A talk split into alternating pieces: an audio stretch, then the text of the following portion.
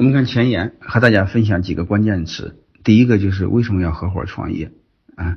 第二个就是，嗯，股权设计的几个关键点，我们得知道，嗯，然后再就是控制权几个关键点，我们也要知道。就是这几个知道之后啊，然后我再讲这个股权设计，嗯，大家那个会更明白一些。就是背后的基础理论、基础知识，大家知道，我再讲就轻松一些，好吧？我先普及最基本的东西，跟大家一起简单的分享一下，因为这个太重要，这个不知道我们后边没法讲。这个合伙创业成功率高啊，这个大家可能会越来越知道，因为现在一个人在创业的话，嗯，不用说，大家都知道，这个创业是嗯难度是越来越大，而且你会发现，如果是你一个人创业的话，连风投也不投你，嗯，也没有人看好你。而且风投是优先投有合伙人的企业。自古有一句话：“一个好汉三个帮，一个篱笆三个桩。”但是还有一句话，大家一定要知道：没有完美的人，但有完美的团队。如果你越优秀，你的长板越长，那就短板也越短。谁来补你的短板呢？唯有找合伙人。所以你会发现，未来的社会倒逼我们不得不去找合伙人。如果再多说一句话，这是个合伙人的时代啊！过去是以资本主导的时代，就是工业时代了。现在是以人主导的时代，是人是第一位的。你是特别是创业时候找到优秀的人，那是创业成功的第一步。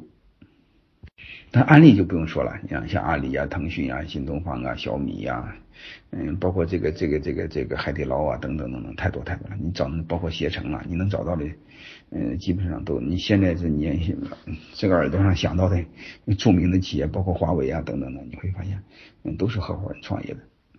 所以，既然是这个时代，我们不要对抗时代，我们最好是顺着时代，顺着风口往前走。合伙人这个是最好的商业模式，这是这个雷军说的。这个现在创业是百分百的股份，想创业成功几乎是零啊。就是合伙创业，其实就是一个分享的过程。如果你要不敢分，就谈不上创业啊。所以。还有一个我更想说的是，如果你能合伙创业，说明你有领导能力，因为这帮能人他愿意跟着你，对吧？还有一个就是你能把股份分给他们，说明你有胸怀。各位，你想一想，当一个人想创业的时候，又有能力又有胸怀，而且这帮弟兄们都很优秀，还愿意跟着他，就说明他还有人品。你想想，这些东西他都有了，创业他能会失败了吗？创业他还缺什么？是吧？而且背后你会发现，这帮人一跟着他，他不就有团队了吗？有人有团队，还怕什么？然后再多说一句话，这种一旦分股份，就确保了你有团队，而且这帮弟兄们跟着你，也说明你具备领导的潜质，叫有人有团队。而且你把今天我讲的几个人股份再分分好，你会发现叫有人有团队，结构合理，即便是项目不合适，我们也可以再换项目，从头再来。所以这时候创业就变得。没那么难了吧？